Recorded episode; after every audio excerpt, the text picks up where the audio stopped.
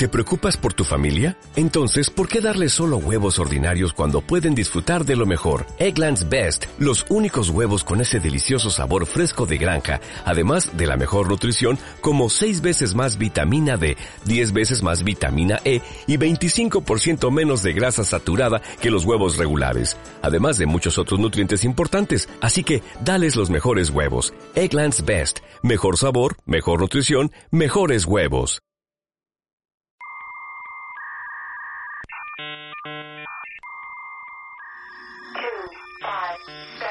We are anonymous. We are legion. We do not forgive. We do not forget us. Se realizó un hackeo en la banca mexicana. robo informático que afectó al Banco de Chile por un monto de 10 millones de dólares. El Banco de México confirmó que el sistema de pagos electrónicos interbancarios fue hackeado.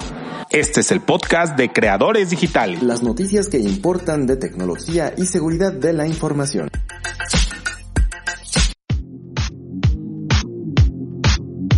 Recuerda que puedes escuchar el podcast semanal de Creadores Digitales en iVoox, iTunes, Spotify y YouTube. Síguenos en las redes sociales. Comparte con nosotros tus tweets favoritos en arroba Creadores Digita. Compártenos las noticias que más te interesan en facebook.com diagonal Creadores Digitales. Vamos con la última. Y la última Skimmers en Cancún. Ándale. Yo no sé quién fue en Cancún antes, antes del COVID. Yo no, No sé. se les entiende nada. Yo estaba ahí. antes del COVID, o sea, Ah, perdón. ¿Y quién pasó su tarjeta de crédito en algún... no, me tocó bongo, no. Ándale. ¿Qué, qué, Bueno. qué está ocurriendo, señor Irán? Eh, esta es una noticia que ha causado revuelo dentro de la comunidad Infosec, eh, más que nada aquí en México. De hecho, eh, salió esta nota creo que aproximadamente una semana. Yo había leído otra anterior, pero después cuando hice pues la investigación y construí el artículo, me di cuenta que hay notas desde el 2017. Entonces han estado investigando a este grupo criminal pues que tiene un control demasiado grande dentro de Cancún y, en los ATMs o en los cajeros automáticos de Cancún y de otras zonas de toda la Riviera Maya. Eh, también mientras estaba yo platicando en Twitter, eh, discutiendo, a- alguien me mandó un mensaje y me dice que que ese alguien pues estaba involucrado dentro de las investigaciones y lo único que recibió pues fueron amenazas de, de muerte. Entonces lo que hizo pues fue hacerse a un lado. Eh, Brian Cripps, que es quien hizo toda esta investigación, este análisis y lanzó este artículo inicialmente y desde el 2017 y a partir del 2000, no, 2015, 2017, no recuerdo, y a partir de ese momento hizo, siguió investigando y siguió investigando y vino a hacer algunas, eh, y vino a hacer varias visitas a Cancún y a otros lados dentro de la Riviera Maya, todo lo que contempla la Riviera Maya mexicana, pues se dio cuenta que exactamente, es, yo creo que Crips on Security es uno de los mejores blogs que ustedes puedan seguir de ciber, de seguridad informática. ¿Por qué? Porque son investigaciones, pero estas investigaciones eh, eh, implementan o, involucran muchísimas técnicas. Por ejemplo, Alina, a ti que te gusta toda la parte de OSINT, tienen muchísimos artículos de cómo ellos descubren quién está detrás de ciertos posts, de ciertos, de ciertos análisis, etcétera. Entonces, son muy, muy buenos. Son, son, son artículos muy largos, eh, son muy pesados, sinceramente, pero pues si los llegas a leer, o sea, puedes aprender mucho de ellos. Pero a mí me encanta que es un periodista, es decir, que le da ese enfoque periodístico y que es algo entendible y que, pues sí, nos acerca, digamos, a, a los que no necesariamente somos tan, tan, tan técnicos, pero podemos tener un- una comprensión sobre eso. Y hablando de OSINT, ya que lo mencionaste, en la página también de, de No Hack No Phone, acaban de sacar un, un PDF sobre OSINT que es gratuito, así que también les voy a dejar la liga acá en, en creadoresdigitales.com para que lo puedan consultar. Perfecto. Bueno, pues eh, vamos a iniciar con la noticia ya para terminar este podcast que se está haciendo muy largo. Intentamos hacerlo no tan largo, pero nunca. Un saludo a Emilio. Eh, Emilio, gracias que esté aquí escuchándonos las dos horas. Y bueno, eh, ¿qué es lo que pasa? Bueno, pues Cancún está inundado de, estaba inundado o está inundado de skimmers rumanos que generaron robos de 20 millones de dólares al mes. Esta es una investigación realizada por Brian Krebs en Cancún y la investigación duró más de tres años.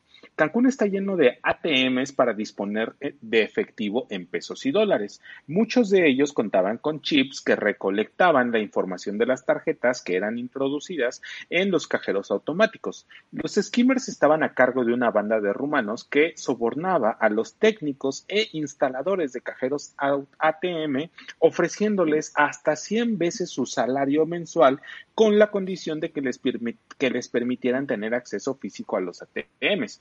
Brian Krebs detectó que algunos dispositivos emitían señales Bluetooth de nombre Free to Move y que las señales provenían de los ATMs. Eh, si ustedes investigan que es Free to Move, eh, Free de libre, 2 Move de, de MOV, ah. lo pueden investigar y es una compañía, es una compañía que se dedica a a desarrollar em, dispositivos o chips, lectores de tarjetas y dentro de la página pues ellos dicen que no le venden a skimmers, que solamente se lo venden a cierta a cierto tipo de, de, empresas, ¿no? Pero pues hasta ahorita con lo que ahorita con esta investigación pues ya vimos que tal vez es una es una compañía que es fraudulenta, no lo sabemos, pero pues ustedes lo pueden investigar, son dispositivos free to.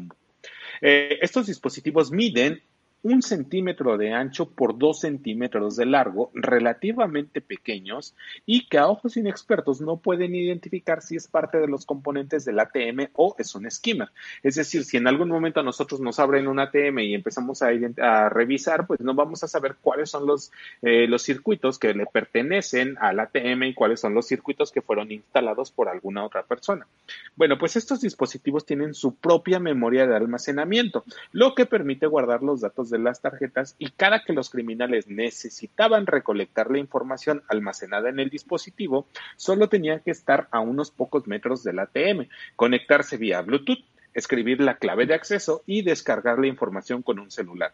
Si alguien sabe la contraseña para conectarse al, al dispositivo, pues no importa, la información se encuentra cifrada, lo que evita que alguien más la robe. Los skimmers constan de dos componentes Bluetooth, uno conectado al lector de la tarjeta dentro de la máquina y otro conectado al teclado PIN.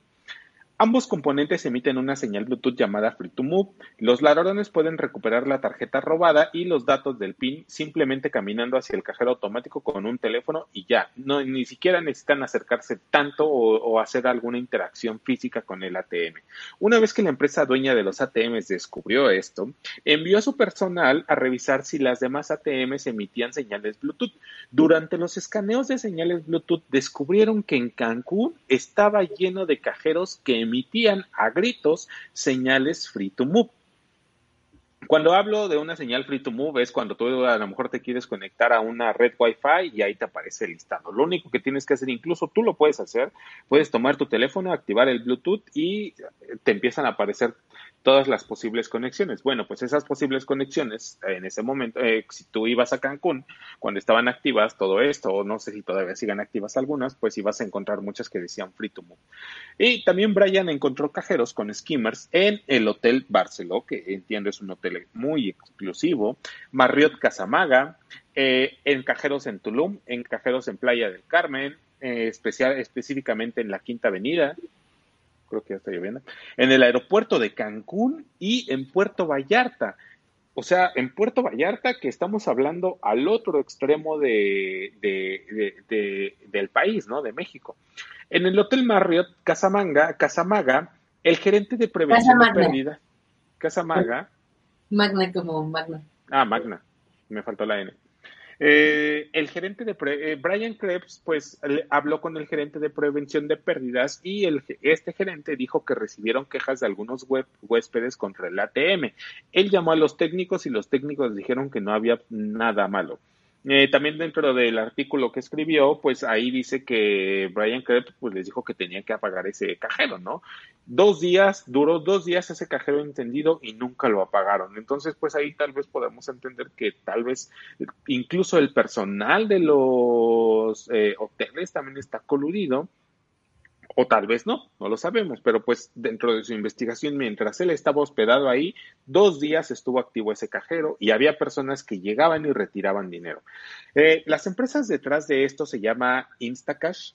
El banco que respalda a Instacash es Multiva, Instacash también tiene ATMs y e, en ellos, cuando los usuarios sacan efectivo en pesos, reciben su ticket de la transacción, pero cuando los usuarios sacan dólares, no reciben su ticket. ¿Esto qué quiere decir? La ausencia de recibos y la propensión de los cajeros automáticos a cancelar transacciones al azar después de que los usuarios inserten sus tarjetas e ingresen sus PIN, facilitaría que una operación de clonación de tarjetas sea silenciosa. Por ejemplo, si la transacción se cancela, antes de que llegue al interruptor de procesamiento del banco del cliente. Es decir, cuando tú introduces tu tarjeta, introduces eh, el, el, ATM, lee, lee la información de tu tarjeta, tú introduces tu PIN, pero hasta ese momento el ATM no ha hecho una conexión con tu banco para ver si tienes fondos o no tienes, no tienes fondos. Hasta ese momento todo el proceso se realiza dentro del ATM.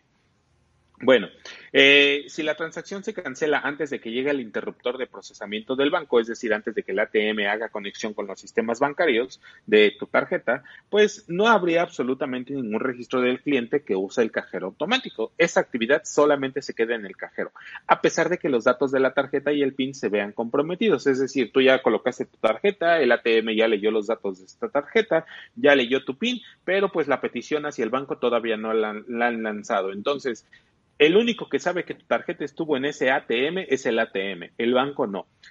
Si alguien extrajo esos datos desde, desde ese ATM y nunca se realizó ese enlace con el banco, pues el banco nunca va a saber que ese ATM pues está eh, comprometido. Vender o explotar las tarjetas de débito robadas de los ATMs de una sola compañía de cajeros automáticos atraería rápidamente la atención no deseada de los bancos de Visa y de Mastercard a esta compañía. Bueno, pues los criminales tenían que encontrar la forma de evadir esta situación para no ser detectados. Cualquier forma, a cualquier persona a cargo de una operación de fraude de este tipo está consciente de que necesita muchos cajeros automáticos infectados como sea posible. Cuantos más cajeros automáticos y más compañías de cajeros automáticos participen dentro de tu robo de información o dentro del robo de información, pues más difícil será rastrear la fuente de las transacciones fraudulentas. Ahora, ¿qué pasa con la seguridad en los Si un ladrón al azar entrara en un cajero automático y conectara dispositivos electrónicos capaces de interceptar los códigos PIN ingresados por los clientes, el cajero automático simplemente dejaría de funcionar correctamente después de eso. Cuando los fabricantes de cajeros automáticos o los bancos desean actualizar el software o el hardware de sus máquinas, de estos ATMs, deben ingresar una clave, una clave criptográfica especial esa clave es conocida como la clave maestro y es clave maestra y existe una clave por cada ATM. Es decir, una clave no puede ser compartida. Cada ATM tiene su propia clave maestra. Y eh, y es generada directamente o por el fabricante o por el banco.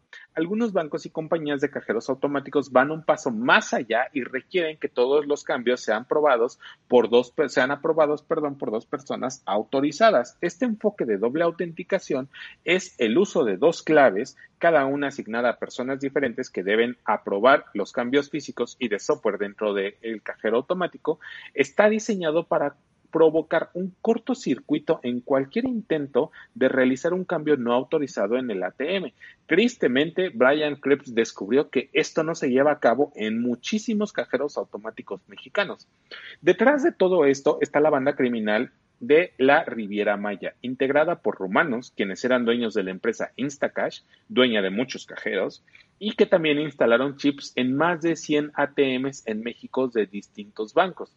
Después de clonar las tarjetas, el dinero era sacado desde otros países, clonaban aproximadamente mil tarjetas al mes y a cada una de ellas les sacaba 200 dólares, lo que les llegó a generar 20 millones de dólares al mes.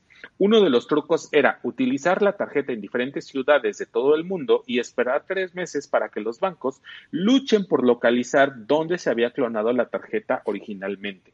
¿No? Esta actividad era descubierta por personas, esta actividad una vez que fue descubierta y que fue pues expuesta tanto por Brian Cripps y eh, también hay una investigación de occrp.org, incluso hay un video de, la investigación, lo pueden buscar.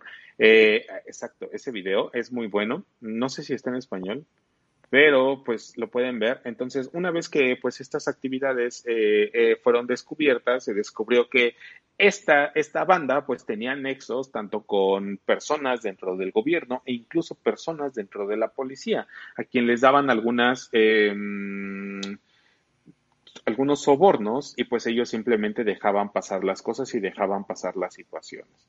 Y pues eso es todo acerca de la noticia. Entonces, al final de cuentas, pues identifiquen y traten de, de, sacar dinero, ya sea ahorita hay, algunos bancos que ya te permiten el, el, retiro sin tarjeta, solamente con un código. Entonces, entre menos interacción tenga tu tarjeta con el banco o con algún ATM, pues mejor, ¿no? Eh, en Cancún estaba lleno, no sabemos si al día de hoy todavía existan. Eh, justamente pensé en esa herramienta de Hunter Cat, pero no sé cómo funciona completamente. Esto lo que hacía, pues, era detectar, eh, era en el momento en el que detectaba que se leía la, la, tarjeta que se introducía, pues lo que hacía era recolectar esa información y enviarla automáticamente a través, bueno, almacenarla dentro del chip y después ser extraída. No sé si Hunter Cat es, o sea, CounterCat lo que hace es que cuando lo metes en un cajero y detecta que fue leído skimmer, veces, te dice, oye, me acaban de leer más de una vez, o sea, aquí hay otro, hay un skimmer, hay otra cosa instalada en el cajero. Pero lo que tú estás diciendo es que alteraron los cajeros los mismos trabajadores de la empresa para que solamente con el mismo lector tuvieran la lectura, ¿no? O sea que aquí HunterCat no tenía oportunidad de pelear. Sí, exactamente, sí, sí, sí, esos, eh, eh, bueno, en realidad, o sea, sí lo que hacían era colocar los chips dentro del pin eh, bueno, del teclado, que era que el que detectaba exactamente cuáles eran las teclas que se estaban presionando y también en la parte del lector. Pero esta implementación era interna. Hay muchas implementaciones que son externas, que por lo que entiendo, Hunter Cat cuando tú haces, eh, introduces la tarjeta, lo que hace eh, el skimmer, hay muchos skimmer que son, que son instalados eh, físicamente y que pues hacen, tienen el mismo color de, del ATM, tienen la misma, eh, la, la, red, etcétera. Entonces, cuando pasa tu tarjeta, pasa primero por el skimmer y después pasa por el lector de, del ATM. Entonces, en ese momento es cuando se hacen las dos, las, las, dos lecturas. Ahora, en lo que estaban haciendo estas personas, pues no sé, a lo mejor estaban eh, integrados dentro de, de se conectaban al sistema operativo del ATM y a través de eso o a través de las conexiones o a través de la información pues era donde lo recibían. Entonces tienes toda la razón. Tal vez no existía una doble lectura aquí, sino simplemente era una lectura y cuando tú pues si simplemente estás detectando una lectura pues no sabes. Aquí la ventaja era de que, que ellos tenían era de que ellos pues le pagaban a las personas que hacían este tipo de instalaciones o, mantenimiento a los ATMs y simplemente pues lo, lo lo, les pagaban y pues ellos hacían toda la instalación, que también eso me lleva a otro, a otro tema que habíamos hablado anteriormente, que era los hackers de León, Guanajuato que hacían que los cajeros vomitaran. Incluso también hay unas investigaciones, hay unos videos que ustedes pueden buscar esos videos como jackpotting. Entonces son videos muy buenos, muy buenos. Igual son de unos eh, rusos donde te explican cómo esta banda criminal trabajaba y cómo había momentos en los que estos güeyes necesitaban eh, bolsas de viaje y maletas para cargar tanto dinero que hacía, que tanto dinero que hacían ellos que los cajeros ATM vomitaran.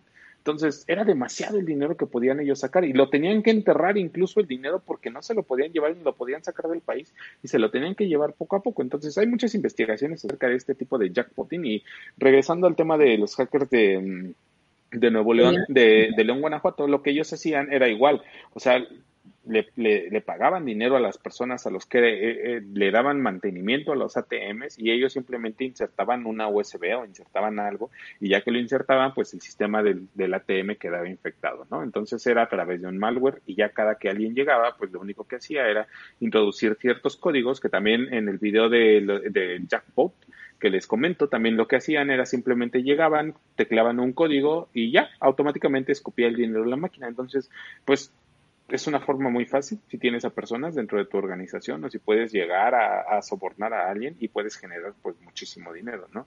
Eh, muchas personas se quejan de que los, eh, los ATMs tienen sistemas operativos eh, muy antiguos como XP o cualquier otro, pero pues, o sea, al final de cuentas se supone que la red de los ATMs es una red aislada ya que es una red aislada, aparte se les hacen muchas pruebas de seguridad. Hay especialistas que hacen pentesting a los ATMs, porque no es simplemente llegar y hacerle un pentesting simple, sino hay especialistas que les hacen esas pruebas de seguridad a los ATMs y aparte ya de que están aisladas y que les hacen pruebas de seguridad, el sistema operativo tiene hardenings especiales. Por eso es de que no pueden hacer el cambio o no pueden saltar de un Windows XP a un Windows 10 o a un Windows 7 porque existen esos hardenings y esos hardenings pues te permiten tener pues una mayor protección, ¿no? Pero pues al final de cuentas... Hardening físico también, ¿no? O sea, se habla que tienen concreto, que son anti ah, explosiones, que tienen también a prueba de fuego, o sea, la parte física también del ATM es muy interesante y muy, muy, muy compleja.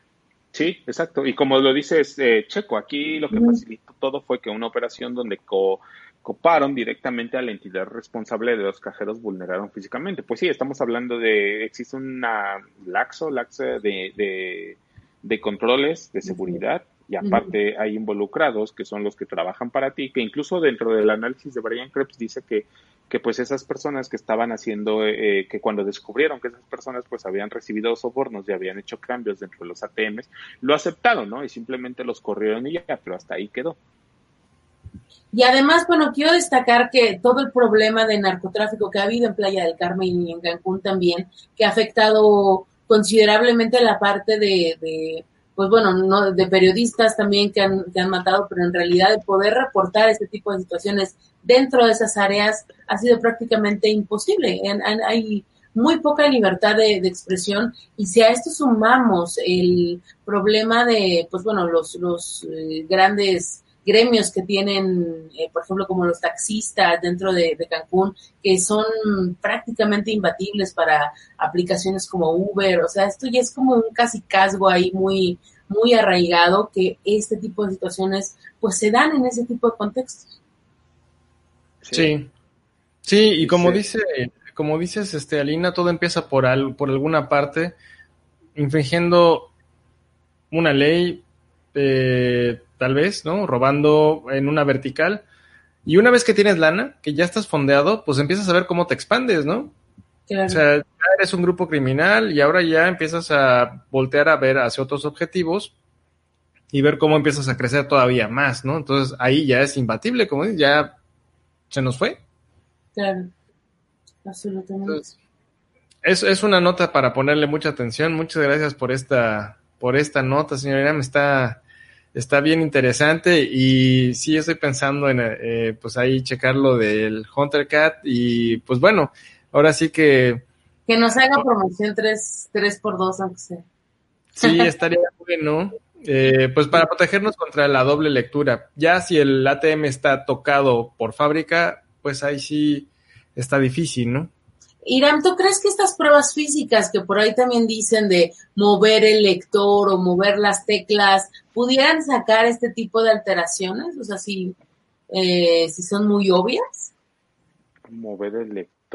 Es que, por ejemplo, hay algunos eh, pues, blogs muy básicos de seguridad en los que dicen que tú puedes mover donde insertas la tarjeta y si hay algo que se mueva o en las teclas, eh, pues tú dices que si ponen algo abajo de las teclas, si se pudiera mover físicamente y vemos ahí algo más raro, podría ser em, un motivo para que no metamos la tarjeta en, esos cajeros. Sí, o sea, cuando, cuando estás hablando de un skimmer físico, sí. O sea, lo que puedes hacer es mover e intentar como que separarlo o algo, eh, obvio no con tanta fuerza, pero eh, si se mueve o si hay, detectas algo sospechoso, pues sí, obviamente, pues si prefieres, ¿no? Irte de ahí. Eh, lo que he leído es de que no pueden comprometer tal vez todos los, si hay una sucursal que tiene tres, cuatro o diez, no pueden comprometerlos todos, ¿no? Sino simplemente comprometen uno. No sé, Ismael nos dice que en sus inicios trabajó en NSR, ahorita busqué y es algo acerca así como de, em, de una empresa donde hacen, no sé, ATMs o desarrollan, o sea, es, referente a lo que estamos hablando, entonces a lo mejor él nos puede eh, expandir todo, algún, bueno, eh, resolver todo algunas dudas. También que hay cámaras donde está la, como el techito donde tapas el número de, de la clave y que ahí puede haber también algo de cámara. ¿no? Sí, exacto. O sea, al final de cuentas, eh, con un skimmer, yo creo que la, la, forma más fácil de detectar o un skimmer más fácil de detectar va a ser el físico. Del que existía en Cancún, o sea, ese es imposible, simplemente las personas llegaban y colocaban sus tarjetas. Pero sí, o sea, hay muchos, hay muchos controles, hay muchas medidas que tú puedes eh, detectar. Ahorita, pues ya con toda la banca digital que existe, yo creo que ya es, es, es un paso más o una, un beneficio más hacia nosotros en que usemos esa parte y no, pues usemos las cosas físicas, ¿no? Y sabes qué te iba a comentar que el, cuando uno hace una reclamación a un, pues porque te salió menos dinero de un cajero o algo, ellos hacen, incluso, bueno, a ti como cliente te mandan un corte del, pues como si fuera un, como una caja, ¿no? O sea, te, te, te, van dando como un análisis de cuánto sacó y, y me parece muy inteligente porque eh, que alteren este tipo de cosas porque la máquina nunca detecta eh, que hubo, que te dio menos dinero. O sea, es decir, ante los sistemas, eh, si, tú, si tú dices que sacaste 500 pesos, ellos tienen en su registro que está el, que está el entregado 500 pesos. Es decir, si te, si te entregó menos, esas alteraciones son muy interesantes porque ante el banco tú no puedes hacer nada porque ellos tienen como este, este recibo que la gente que, que usa, por ejemplo, terminales de tarjeta, cuando tienen que entregar la cuenta, saben que ahí están todos los ingresos. Entonces, un cajero también tiene algo muy parecido y ante esas situaciones de, que te quitaran o te pusieran más, si esos registros están intactos, tú como cliente no puedes hacer nada. Ah, eso no lo sabía. Sí, sí, sí, yo estuve involucrada en una situación en un cajero de, de Perisur y igual, o sea, eh, hicimos la reclamación, pero pues no tienes manera de comprobarlo porque pues no te estás grabando al momento en que te está entregando el cajero. Entonces, es tu palabra contra la máquina. Entonces, si la máquina no detecta que te dio 100 pesos de menos o 500, eh, no te creen, no, no. Sí. No pues tienes manera de comprobarlo. Tú, ¿no? ¿Mande? ¿Cómo lo compruebas tú? Claro, o sea, dice, la máquina hizo el corte, entregó la cantidad correcta de dinero que se le entregó y tal, y no puedes comprobarlo. Entonces estás en un, estás en una disyuntiva muy grande porque es muy difícil eh, explicar a, los bancos que estas situaciones están pasando. Muy bien. Entonces, ¿creen que esto apoye a la migración al dinero digital? Pues no en todos los casos. O sea, Cancún, la verdad es que pues, yo tengo familia allá, pero es muy, es, tiene contrastes muy grandes entre, mientras que podrías eh, pagar todo de manera electrónica dentro de los hoteles o que está todo incluido y no tendrías por qué pagar nada, pero en el tema de transportes o cuando vas al centro tienes que sacar dinero forzosamente, incluso para, pues para los mismos trabajadores, para la gente que vive ahí y que no necesariamente va a consumir turismo, pues las opciones todas, todas, todas de transporte son camión o son el taxi y taxis con precios muy, muy altos entonces, la, mm, el, perjuicio, digamos, no necesariamente es para los visitantes, sino también para, para los que viven ahí, que necesitan dinero para pagar otro tipo de cosas. No, pero independientemente, Alina, de Cancún y los contrastes de Cancún, el resto del país, por ejemplo, o sea, me refiero a eh, también la normalidad y este, como de repente, ay, agarré dinero, lávate las manos. Eh, también también nos, nos orillaría a acercarnos más al dinero digital, es decir, alguien ya está pensando en usar bitcoins más frecuentemente. Pues íbamos en buen camino, eh, León, pero pues ya nos pusieron el 16 de IVA, entonces pues ahora, o sea, entonces, ¿qué vamos a hacer? No hay IVA. bien. de veras. En, el Bitcoin no hay IVA. O sea, si, el dinero digital, sí, en pesos, sí, ahí pues, está cuantificable, bla, bla, y Lolita lo sabe. Pero si es Bitcoin y pasa por Tor, pues no. No, pues no. Pero pues habrá que ahorrarle para comprar un Bitcoin porque todavía están caros. Todavía. Bueno, trading. Metes 10, haces trading, sacas 20. Ah, Pero bueno, dice Ismael que si nos referimos a los lectores de tarjetas o a la facial del ATM, a los lectores de tarjetas, no sé cómo funciona el facial del ATM. Eh, dice Emilio, bueno, Emilio parece, Emilio parece que está jugando Street Fighter. Eh, Ismael dice, si necesitan, tengo amigos que siguen dentro del ATM, ya sea para... Pues sí, igual estaría genial que si, si su amigo sabe acerca de malware y de seguridad de, en ATM, pues sería genial como para desmitificar muchísimas cosas, ¿no? De, de las personas. Sí hay cosas que sí funcionan y cosas que no. Claro, y esto que dice de la adopción de COVID está siendo muy favorecida. Ya lo habíamos hablado también en otro, en otro podcast, que ojalá que las alteraciones del QR no manden ese dinero a otras partes, pero sí, estoy completamente de acuerdo. Hay muchas, por ejemplo, los códigos de PayPal también y de Mercado Pago poco a poco se están familiarizando y la gente ha tenido que hacerlo eh, a la fuerza porque no hay bancos o no hay muchas sucursales eh, incluso estaría muy interesante que habláramos de después, o si ustedes también, eh, personas que lo están oyendo, ¿saben sobre esta nueva política de HCBC que, que te pide que la gente que normalmente emite cheques, que son gente grande, ahora los están migrando forzosamente para que tengan un código de aprobación por cada cheque? Y me parece una tontería porque pues normalmente es como mezclar un formato que es impreso para personas que no están, pues no sé si, necesariamente bancarizadas, pero es una medida que está sin duda afectando mucho a, las personas más, más grandes y que no tiene lógica. Es decir, eh, si las personas no habían tenido un token, eh, por ejemplo, HSBC tiene un código que es con voz, que es algo bastante bueno, pero que pero que la parte de los cheques sí la está haciendo muy mal. O sea, eh, está pidiendo códigos que, que ni siquiera, pues que no van con un cheque. Entonces, hay gente que está sufriendo mucho y que incluso el ir a la sucursal no le está sirviendo de nada.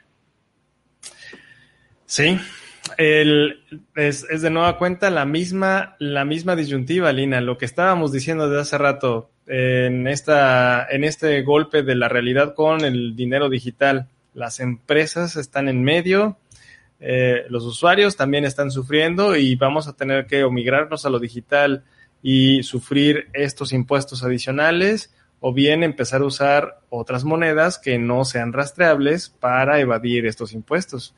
Es una buena pregunta.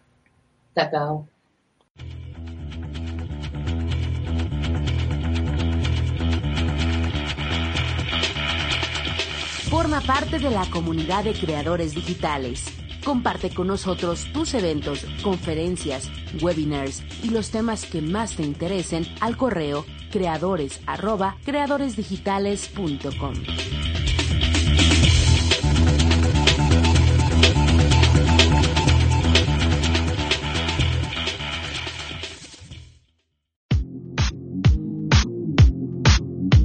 Recuerda que puedes escuchar el podcast semanal de Creadores Digitales en iVoox, iTunes, Spotify y YouTube.